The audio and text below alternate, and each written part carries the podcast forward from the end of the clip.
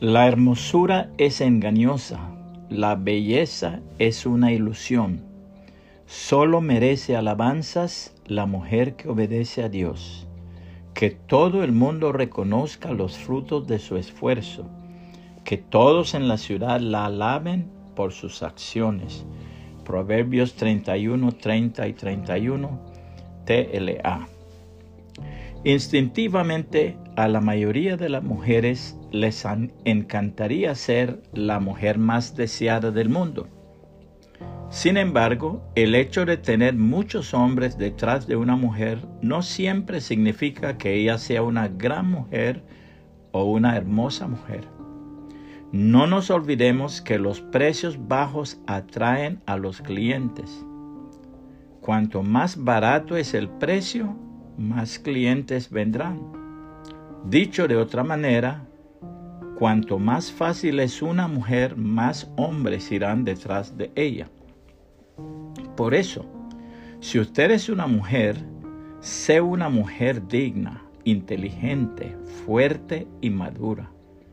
Y si por la gracia del Señor Jesucristo usted es una hija de Él, usted entenderá que las mujeres cristianas no son hermosas por las modas, ni por las cirugías estéticas, ni por usar maquillajes famosos de marca, ni por las medidas estandarizadas, sino por el carácter santo de Dios que se refleja en ellas. La verdadera belleza viene de dentro, de una relación íntima con el Espíritu de Cristo y se refleja en el exterior. Toma en cuenta lo que dijo el apóstol Pedro. No se interesen tanto por la belleza externa, los peinados extravagantes, las joyas costosas o la ropa elegante. En cambio, vístanse con la belleza interior, la que no se desvanece, la belleza de un espíritu tierno y sereno, que es tan precioso a los ojos de Dios Primera de Pedro 3, 3 al 4, nueva traducción viviente.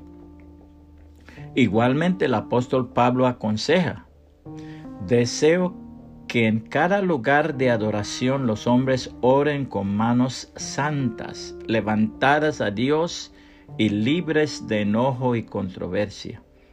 Y quiero que las mujeres se vistan de una manera modesta, deberían llevar ropa decente y apropiada y no llamar la atención con la manera en que se arreglan el cabello, ni con accesorios de oro, ni con perlas, ni ropa costosa, pues las mujeres que pretenden ser dedicadas a Dios deberían hacerse atractivas por las cosas buenas que hacen.